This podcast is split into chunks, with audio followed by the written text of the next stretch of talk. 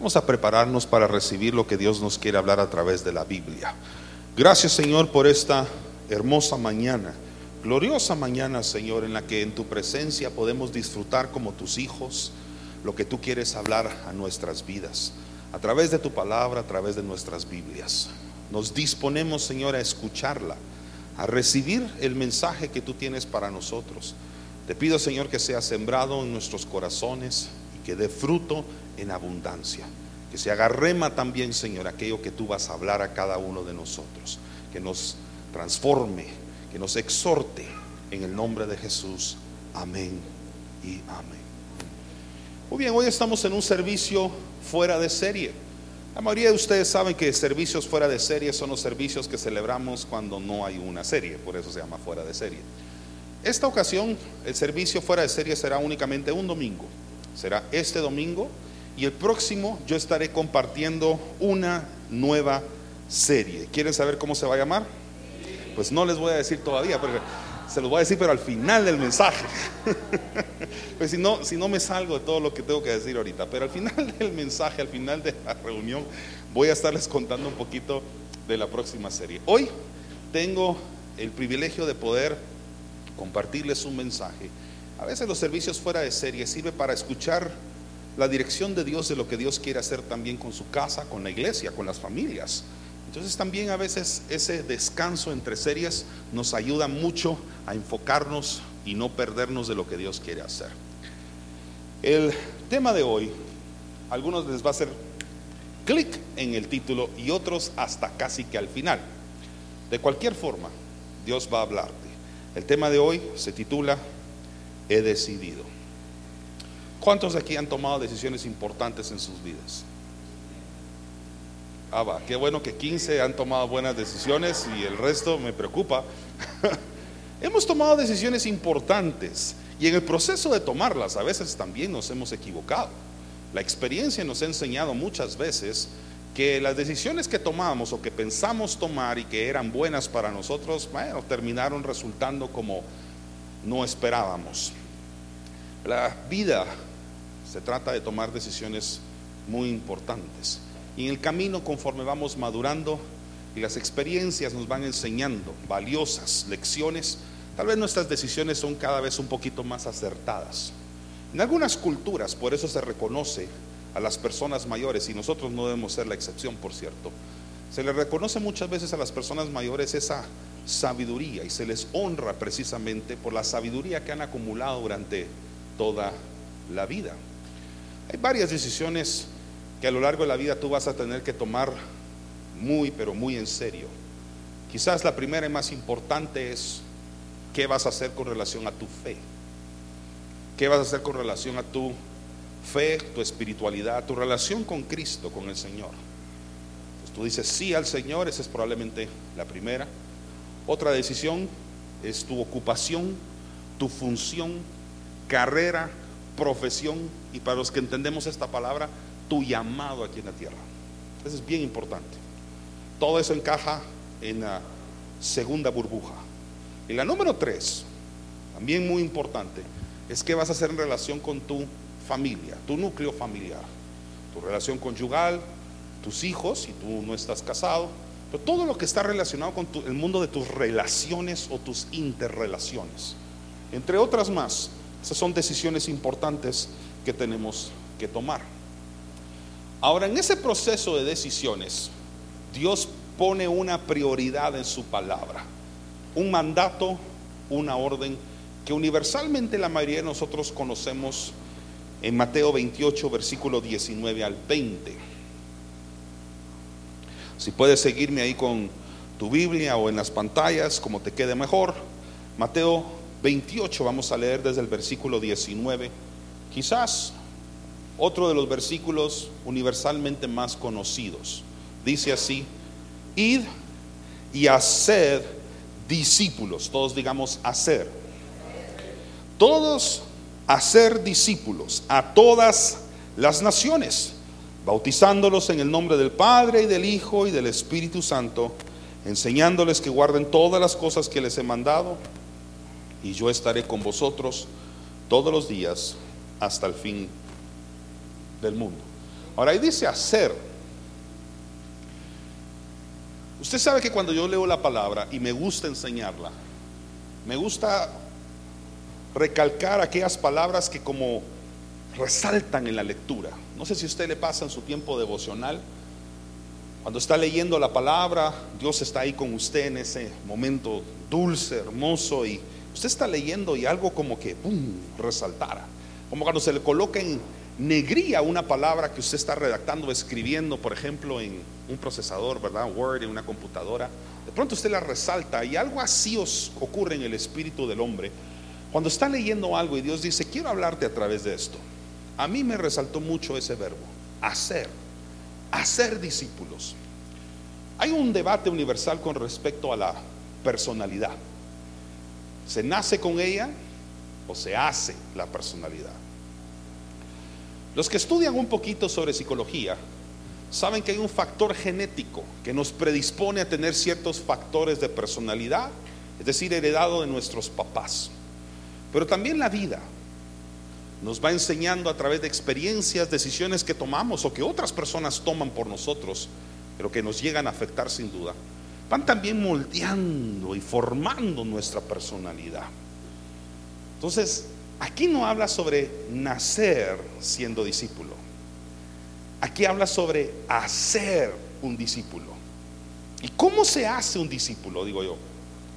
How do you make one? ¿Cómo, cómo se hace? Hacer un discípulo debería de implicar entonces un proceso, una receta, algo que tiene una etapa o tiene como que pasos a seguir para que se pueda hacer. Si usted lee los cuatro evangelios, los cuatro evangelios se trata mucho sobre la relación que Jesús tuvo con sus discípulos. Ninguno de ellos llegó ya habiéndose graduado de discípulo. Pasaron por un proceso hasta poder llegar al punto de ser llamados discípulos y posteriormente ellos apóstoles. Pero nadie o ninguno de ellos, los primeros seguidores de Jesús, ya eran discípulos de una vez graduados. De hecho, si quiere hablar sobre procesos, previo a ser un discípulo, ellos eran seguidores de Jesús. Y hoy lo vamos a ver. Ellos seguían a Jesús. Eso es todo lo que tenían que hacer. Las instrucciones de Jesús cuando se encontraba con un candidato a discípulo era, sígueme, sígueme. Y por lo tanto lo seguían. No eran buenos discípulos todavía, pero empezaba el proceso en ellos. ¿Usted se acuerda el momento en el que usted llegó a los pies de Cristo, usted en ese momento se convirtió en un fiel seguidor. Decidió seguir a Jesús. Ya no la cultura del mundo, ya no la vida que usted llevaba el estilo de vida que usted llevaba que lo distanciaba y alejaba del Señor, sino que ahora usted decidió seguir a Jesús y con ese seguimiento seguir todo lo que la Biblia dice que un cristiano debe hacer. Probablemente usted maduró y con esa madurez vino disciplina espiritual, a lo cual ahora usted puede decir, soy discípulo de Cristo, porque estoy disciplinado en la doctrina del Evangelio. Pero todos empezamos siendo seguidores, y nadie empieza mucho menos siendo perfecto. Entonces, el llamado de un discípulo, de estos discípulos, a quienes Jesús bendice, ¿y sabe dónde los bendice? En un lugar, en un monte. Todos digamos monte. Por cierto, monte se refiere a un montículo, ¿verdad? No el monte del monte de afuera. En un monte, una montaña, por así decirlo. Ahí los bendice y les diga, hagan más discípulos. Así que el llamado de un discípulo, en pocas palabras, es hacer más discípulos. Hacer más discípulos. Eso es lo que tiene que hacer, hacer más discípulos. Ahora, ¿cómo se hace más discípulos. Hace unos, hace un par de años acá me acuerdo que les traje una, les mostré aquí una tabla de picar de esas que se utilizan en, las, en la cocina y creo que fue mi suegra la que pasó aquí al frente y me ayudó a cortar un fruto, una manzana. Todo para revelar lo que había dentro de esa manzana. Una semilla, bueno, habían varias semillas. Curiosamente, la parte que más desechamos cuando nos la vamos a comer es la más valiosa de ellas. La parte más valiosa del fruto es la semilla que está dentro del fruto. Porque ahí está el potencial de poderse reproducir en nuevas manzanas. Muchos llevamos al colmo de ir al supermercado para Navidad o para Año Nuevo, para quienes les gusta comer las uvas en esa época. Y a veces buscamos aquellas que son sin semilla, cuando la naturaleza de una fruta, como la uva, es tener semilla para poderse reproducir. Pero buscamos la comodidad, el confort. No tener que estar escupiendo ahí semillas o saber ni dónde las deja, o tener que comérselas porque quizás el sabor es un poco amargo y cambia o altera el sabor dulce de la fruta que usted quiere comer. Pero lo que sí tenemos que estar de acuerdo es que el valor más importante de un fruto es la semilla que tiene dentro, que contiene a ese fruto. Cuando Dios quiere reproducir, fructificar algo, pone en ello semilla. Cuando Dios le dijo al hombre, fructificaos, multiplíquese, le puso al hombre la semilla y a la mujer le puso en su aparato reproductor femenino la tierra fértil para recibir la semilla y por tanto reproducirse. Dos semillas de por sí no se pueden reproducir. Necesita la semilla ocupar buena tierra. Y dos tierras tampoco pueden reproducirse. Es una semilla y una tierra. ¿Cuántos están entendiendo el mensaje? Enséñeselo a sus hijos todo el tiempo. Eso es el diseño original de lo que cómo se forma y reproduce una familia. No son dos semillas, no son dos tierras. Es una semilla y una tierra fértil donde se siembra y se debe cuidar. ¿Vamos claros hasta acá? Entonces, tiene que ser la semilla correcta en una tierra correcta para que ésta se pueda reproducir. Si la semilla es mala, aunque la tierra sea buena, no va a pasar nada. Si la semilla es buena, pero la tierra donde cae es mala, tampoco va a ocurrir algo bueno. Lea la parábola del, sembrador, no tengo tiempo para hacerlo, pero quienes la conocen saben que hasta que la semilla buena no cayó en la tierra correcta o en el lugar correcto, esa no daba fruto. Dio fruto a partir de que cayó donde tenía que caer. Entonces, cuando Dios quiere enviar algo a la tierra o hacer que en la tierra brote algo, coloca una semilla y busca la tierra más fecunda, más fértil para que la semilla se pueda cuidar, proteger y nacer. Y así diseñó el nacimiento de los hombres. Así decidió que se reprodujera los hijos o las criaturas, mejor dicho, en toda la tierra. Y de ahí tomó una idea genial. Voy a despojarme de mí mismo. Voy a descender a la tierra para vivir entre los hombres, crecer entre los hombres y reproducir el reino en los hombres. Y como esa es la naturaleza de Dios, porque así creó todo, se hizo una semilla y buscó una buena tierra, una mujer llamada María, llena de gracia. No era cualquier mujer, era una mujer llena de gracia, a quien le entregó entonces la semilla para poder venir al mundo. Y entonces Él nace entre nosotros y como no existe, no existe no existía la clonación como tal, no vamos a entrar en ese tema. Pero lo que sí necesitaba él era reproducir el evangelio en las personas, sabiendo que él corporalmente no sería eterno en la tierra. Su, su cuerpo era como el de nosotros, era un humano, se hizo hombre.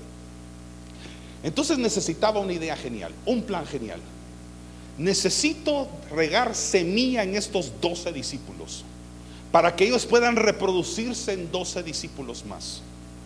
Pero como no iba a meterles una semilla de una manzana, un fruto natural, entonces tuvo que buscar cuál la semilla que tengo que sembrar en ellos para que se puedan reproducir.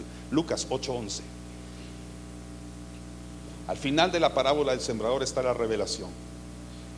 Lucas 8:11 dice, esta es pues la parábola. La semilla es la palabra de Dios. Entonces, ¿cómo reprodujo a los discípulos? Palabra. Les metió palabra. ¿Cómo se reproduce el reino? La palabra. ¿Cómo se reproduce la iglesia? La palabra. Y con ella la predicación.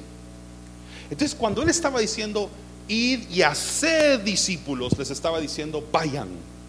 Y la semilla que les he confiado en sus manos, la palabra que durante tres años les he predicado a ustedes día y noche, siembrenla en más personas. Id y haced discípulos a todas las naciones. ¿Cuántos me están siguiendo? Entonces, cuando Dios hace eso, Él bendice el proceso desde la siembra hasta que el fruto se da. ¿De dónde saca eso, pastor? De Deuteronomio 28, 4. Dice, bendito el fruto de tu vientre, el fruto de tu tierra, el fruto de tus bestias, la cría de tus vacas y los rebaños de tus ovejas. Bendito el fruto. ¿Por qué Dios está bendiciendo el fruto? Porque la semilla es correcta.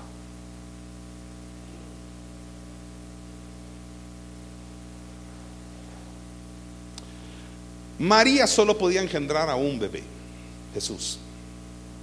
No fue un parto múltiple. Pero dentro de ella estaba la semilla para poder reproducir el cristianismo. O sea, estaba Cristo, pero estaba dentro de ella el fruto que estaba destinado a multiplicarse por toda la tierra. Por eso, usted hoy, más de dos mil años después, puede llamarse a sí mismo cristiano, porque proviene de Cristo, de la semilla que Dios sembró en la tierra hace dos mil años y que dio fruto y que sigue dando fruto y que se sigue multiplicando. ¿Vamos bien hasta acá? Recuerde la prédica, hagamos. ¿Sí? He decidido. ¿Y qué decía al principio? Haced discípulos. ¿Cuántos de ustedes han decidido seguir a Cristo? Muy bien. Mateo 4, versículo 18 al 22, dice así. Este es el llamamiento de los primeros discípulos, por cierto. Veamos cómo empezó todo, el origen. Así como cuando queremos estudiar el origen de todo, nos vamos al Génesis.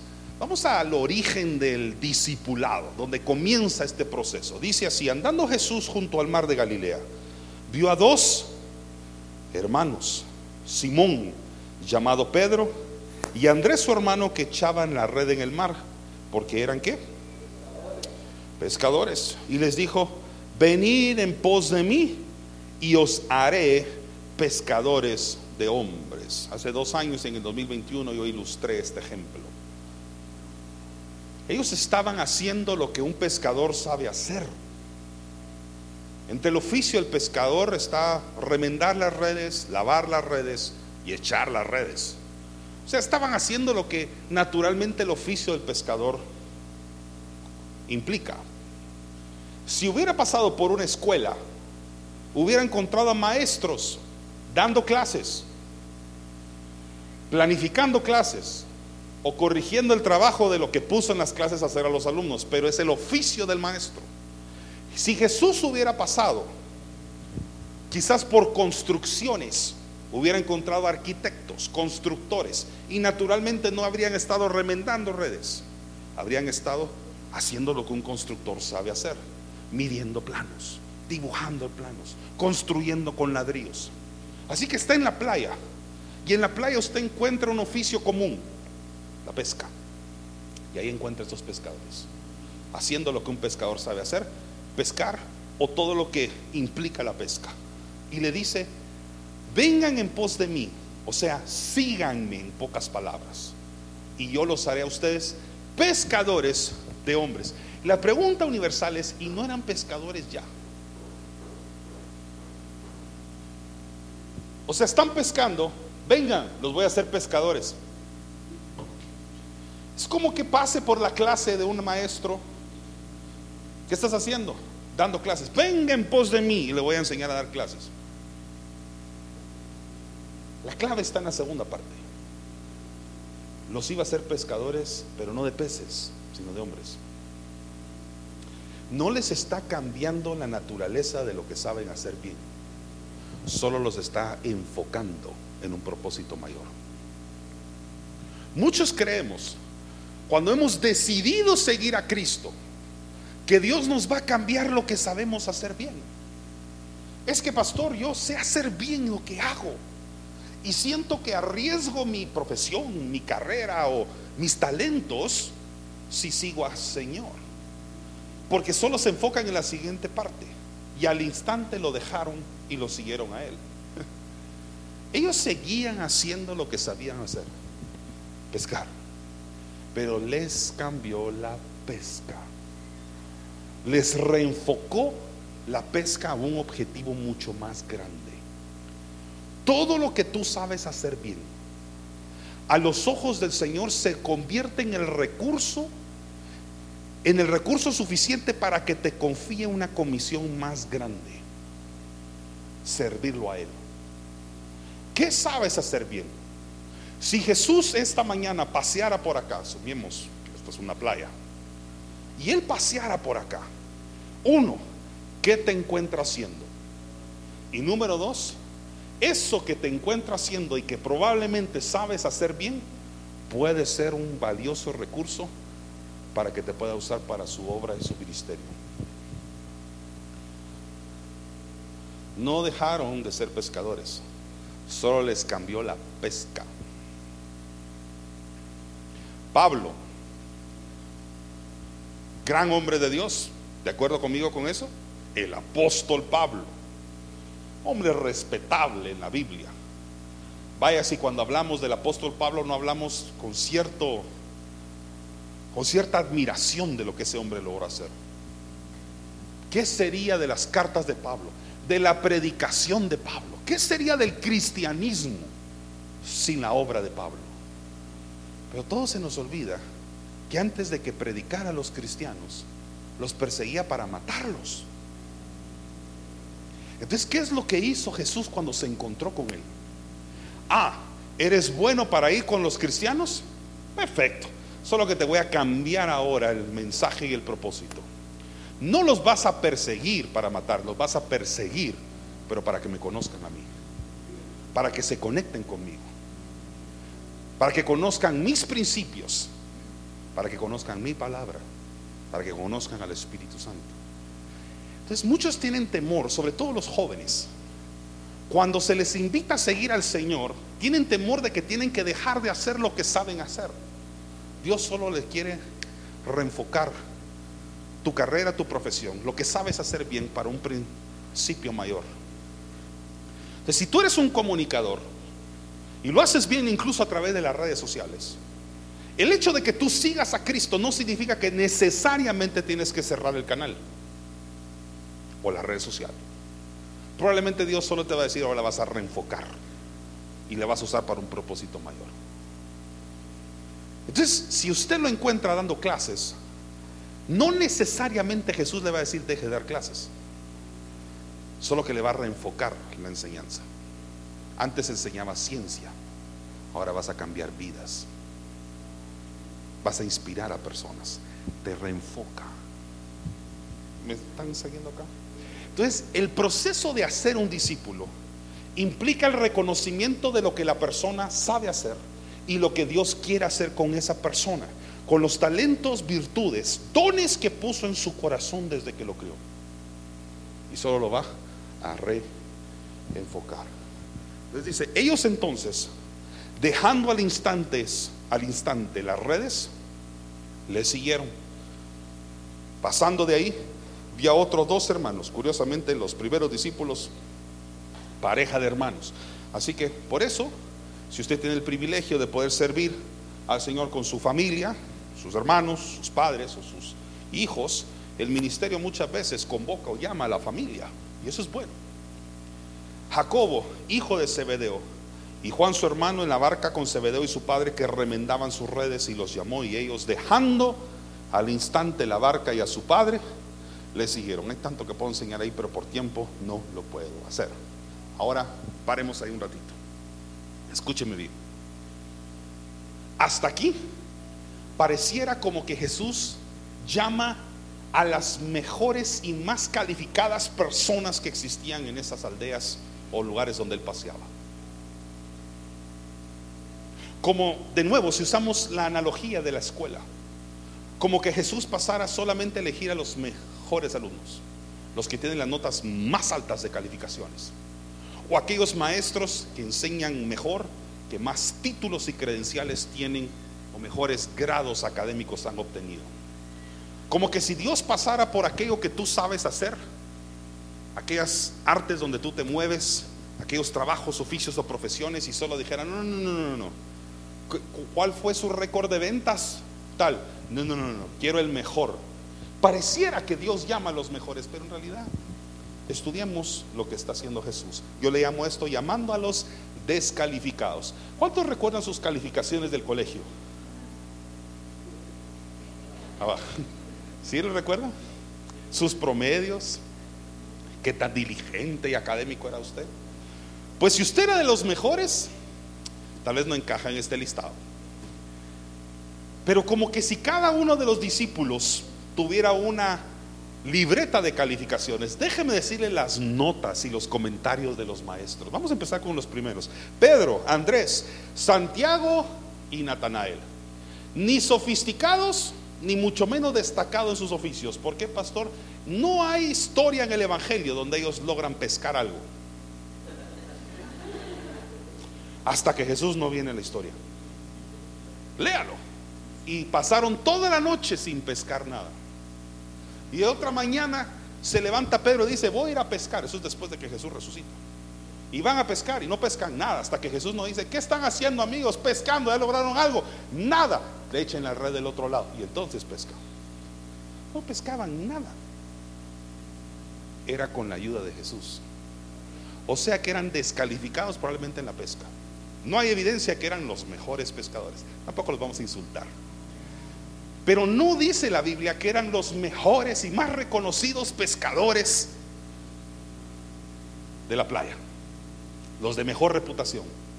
Es más, estaban remendando redes y otros estaban lavándolas. Ni siquiera estaban pescando. Como para decir que pilas son para la pesca. Así que, descalificados. Número dos, Pedro este sí le fue mal. Pedro le dijo a Jesús que se olvidara de la cruz, que rechazara el llamado a morir en la cruz. Sacó cero, sigamos. Juan y Santiago. Juan y Santiago, no sé si usted conoce la historia, pero es querían quemar a los samaritanos. Como los samaritanos rechazaron el mensaje del Evangelio. Mire lo que dicen, esto no está en las pantallas, se lo voy a leer Lucas 9:54, dice. Cuando Santiago y Juan vieron eso, le dijeron a Jesús, miren, miren las palabras de estos dos. Señor, ¿quieres que hagamos bajar fuego del cielo para que los consuma? Eran dos discípulos que querían obtener, obtener venganza y para el colmo con la bendición de Dios. Cero. Sigamos. Hablamos de lealtad. Hmm. Cuando Jesús necesitaba apoyo en oración, se dormían y se iban. Así que no podemos hablar de apoyo tampoco. Cero.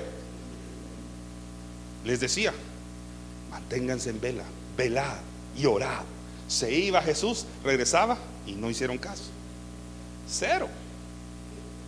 De verdad, las notas no están muy buenas. Siguiente, cuando arrestaron a Jesús, todos salieron huyendo. Cero. En lugar de estar con él, lo dejaron. Juan ganó un poquito en esa categoría. Siguiente, Pedro, de veras el peor de la clase. Pedro negó a Jesús tres veces a pesar de que Jesús le advirtió que iba a pasar.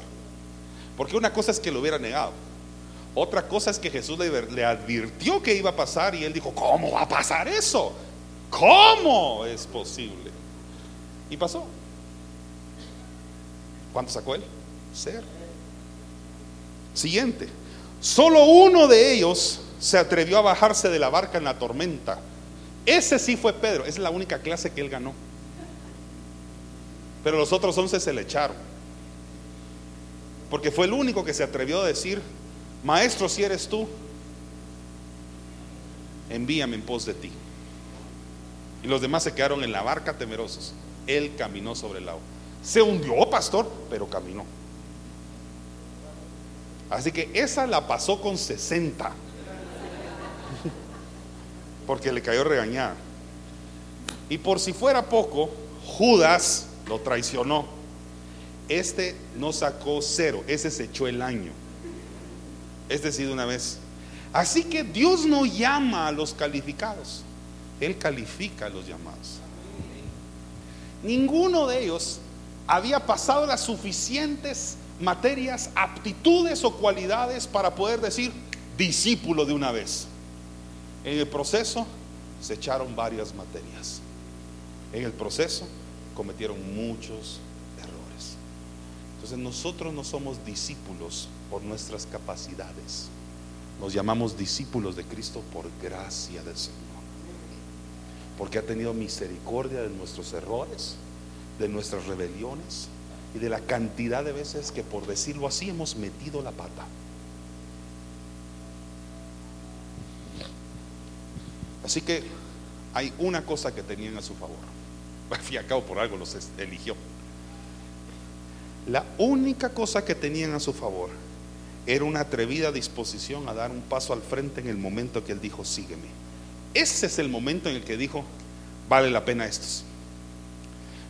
Este va a echarse la clase, este la va a perder varias veces. Estos no van a entender, a este le voy a tener que decir incluso, sal de aquí Satanás. Lo voy a tener que hasta reprender porque va a hablar como Satanás. Pero tengo que reconocer que hicieron algo. Fueron obedientes. Les dije, síganme. Y me siguieron. Y no cualquier momento, al instante, dice la palabra, que lo siguieron. Entonces yo le hice una pregunta al Señor. ¿Qué viste en ellos? Y precisamente el Señor me respondía lo siguiente. Número uno, obediencia. Algo te tuvo que haber agradado de estos primeros discípulos para que tú los llamaras a seguirte, número uno, vio en ellos obediencia. Número dos, estaban ocupados. No estaban como holgazanes en la playa,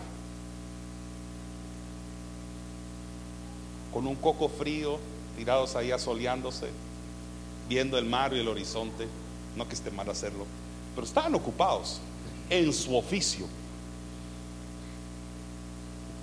¿Promovería usted a alguien en la empresa a quien está buscando para seguir con la visión, el liderazgo de lo que usted quiere hacer? ¿Y llamaría a los que no hacen nada? Por lo menos, yo sé que va a llamar a algunos que van a meter la pata en el camino. Se van a equivocar, pero por lo menos llame a los que están ocupados y que están deseosos de trabajar. Y número tres, que sabían reparar lo que no funciona porque estaban remendando las redes. Como cuando aquel profeta llega a la casa del alfarero, ¿se acuerda?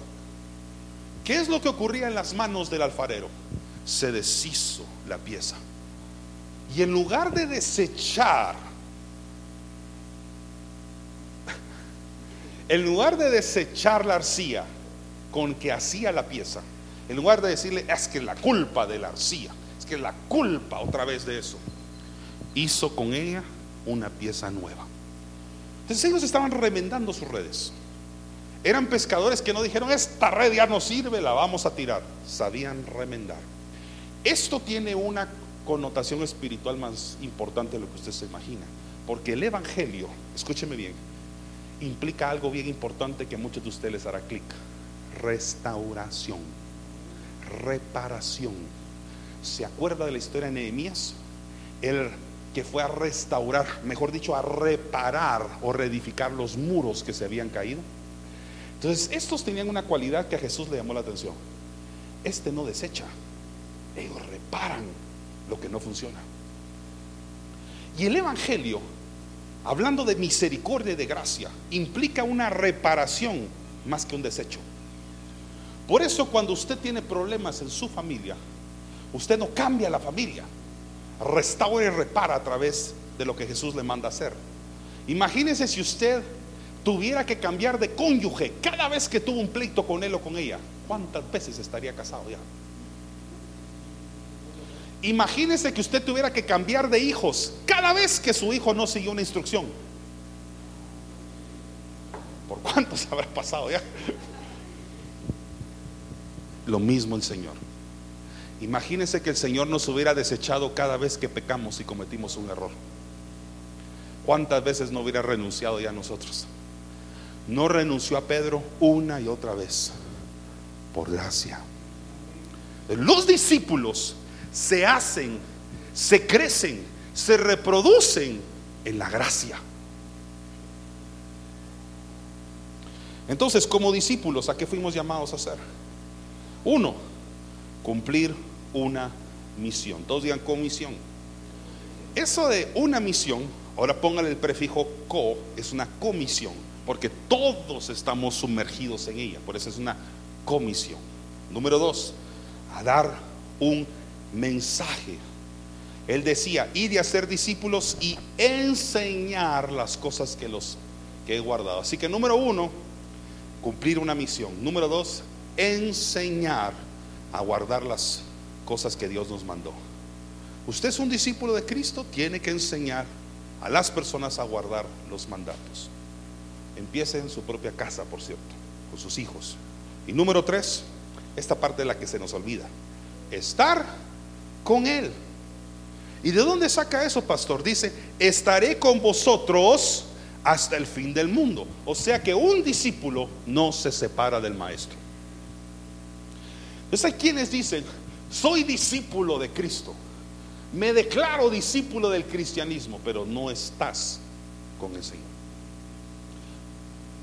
Alejados de mí, nada podéis hacer. Entonces usted no puede hacer nada alejado del Señor. Entonces bendiga el día y bendiga siempre la hora en el que usted regresa a los pies del Señor y el Señor en gracia siempre le dice, siempre estuve aquí esperándote. Nunca te dejé. Por eso siempre le digo a la gente, cuando usted tiene mucho tiempo de no ver a alguien en las cosas del Señor, nunca diga, ya era hora os. Además que esté bromeando y se la tome muy bien la persona. Dios esperó a esa persona. De la misma forma que lo esperó a usted. Dios tuvo paciencia con esa persona, que también tuvo con usted. ¿Cuánto estamos aprendiendo? Es la pregunta que muchas personas se hacen, y esto lo llevo, wow, tantos años de tener que ministrar. Es, pero pastor, ¿y se fijará en mí? O sea, ¿será que se va a fijar en esta persona? Usted sabe que hay 7 mil millones de personas en el mundo, más de 7 mil millones de personas en el mundo. La gente a veces se pregunta, ¿cómo entre tantas criaturas aquí en la tierra, Él desde el cielo va a prestar su ojo hacia mi vida? ¿Cómo se va a fijar en mí? Es que Dios es un Dios inusual se va a fijar en ti porque te ama. Se va a fijar en ti porque es la, eres la persona que Él mismo hizo. Se va a fijar en ti porque es la persona que más te conoce sobre los otros 7 mil millones de personas con las que compartes este planeta.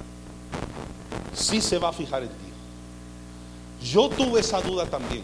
Por eso no quiero que te condenes si la has tenido a pesar de que había tenido varias advertencias, profecías, llamados y hasta señales dadas a mis papás de que yo sería útil para su obra, sí llegaron momentos de incredulidad.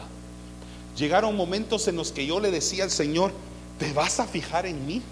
Y la razón por la que yo le dudaba, a, ver si me voy a entender, la razón por la que yo dudaba de que el Señor se pudiera fijar en mí es porque en lugar de ellos tener mis ojos puestos en Él, me comparaba y me medía con los demás que ya habían sido llamados. No sé si me voy a entender. Entonces yo decía, pero yo no tengo las cualidades de aquel. Yo no tengo la personalidad de aquella. Yo no sé hacer lo que hace aquel hombre. Yo mucho menos tengo la unción que veo caída en aquella mujer. Entonces, yo me estaba comparando con otras personas. Y no fui al Señor a preguntarle cómo Él me miraba a mí. Entonces tuvo gracia de mí, tuvo misericordia de mí y me dijo, he puesto mi mirada en ti. A mi vida, las palabras directas fueron, tengo mi ojo puesto sobre ti. Esas fueron las mías. Y puedo decirte confiadamente que Dios tiene su ojo puesto sobre ti también. Porque te ama. No porque estás calificado ahorita, capacitado y porque todo lo haces perfecto.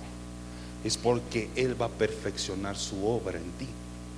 No porque ya lo sepas hacer bien, pero lo vas a hacer bien algún día. Dices, es que el Señor me ha inquietado a ser predicador y apenas hablo, Dios puede hacer de un mudo un gran predicador. Es inusual. Tan inusual que dijo, voy a hacerme una familia en la tierra. Voy a escogerme un pueblo. Y para ello elige a una pareja, Abraham y Sara, infértiles. ¿Ve lo inusual que es Dios? Que diga, voy a hacerme una familia y voy a escoger a una pareja. ¿Cuál? Ella. Por cierto, no puede tener hijos. Así es de inusual. Quiero elegir a un gran apóstol predicador del cristianismo. ¿A cuál habrá dicho un ángel en el cielo? Eso no está en la Biblia, es mi interpretación. ¿A cuál, Señor? A ese. Pero si ese está persiguiendo a los cristianos, a él lo quiero. Quiero discípulos. ¿A cuáles? Habrán dicho alguien en el cielo. Esos que están ahí abajo, remendando redes y lavándolas. Dios es inusual.